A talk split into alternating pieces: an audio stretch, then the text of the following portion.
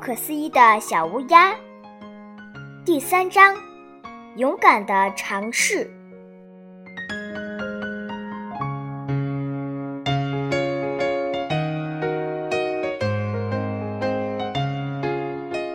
西迪和桑吉巴尔重新往帐篷那边走去，希尔正在帐篷外边抖地毯上面的灰尘和毛发。他细心地把地毯放在帐篷下，然后站在了毯子中间。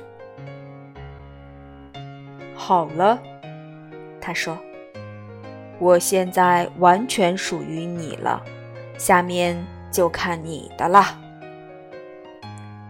桑吉巴尔把包放下，站到丹峰驼的四条腿之间，朝着丹峰驼瘦得可怜巴巴的肚子伸出一只翅膀。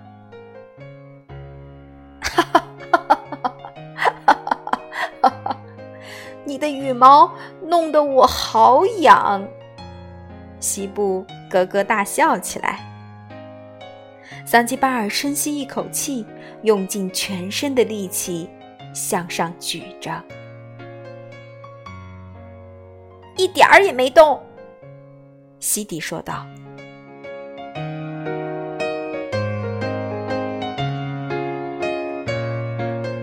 桑吉巴尔没有说话，他的翅膀已经没有一点力气了。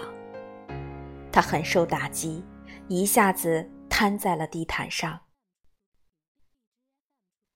你确定他一点儿也没有把我举起来吗？哪怕就是一毫米呢？西部问道。唉，一点儿也没有。西迪叹息道。可怜的桑吉巴尔泪如雨下。我不会成功的，我的个子太矮了。太矮了，西迪突然跳起来。如果仅仅是太矮了，那就好办了。他跑出帐篷，没过一会儿，手中拿着一个凳子回来了。站上去，他对桑吉巴尔说。桑吉巴尔很听话的站了上去。太棒啦！西迪洋洋得意地说：“这下子你就不会太矮了，你能成功的。”我还拿了相机过来。这要是还不行，就真的不行了。桑吉巴尔想着，他全神贯注，举起翅膀，弯下膝盖，弓着背，向上推去。成败在此一举。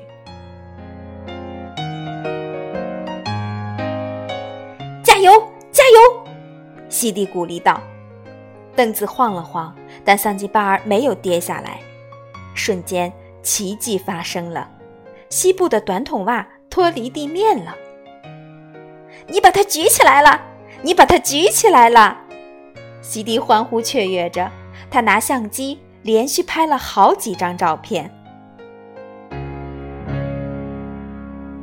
桑吉巴尔还以为自己是在做梦呢。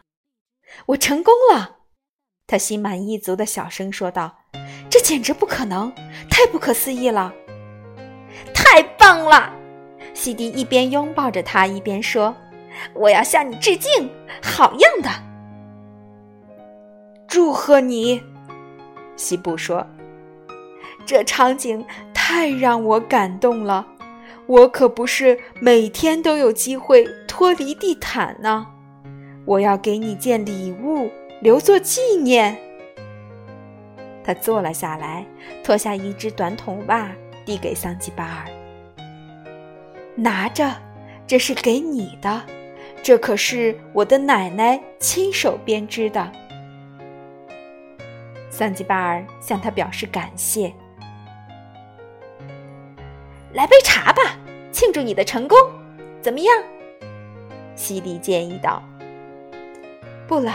谢谢，桑吉巴尔说：“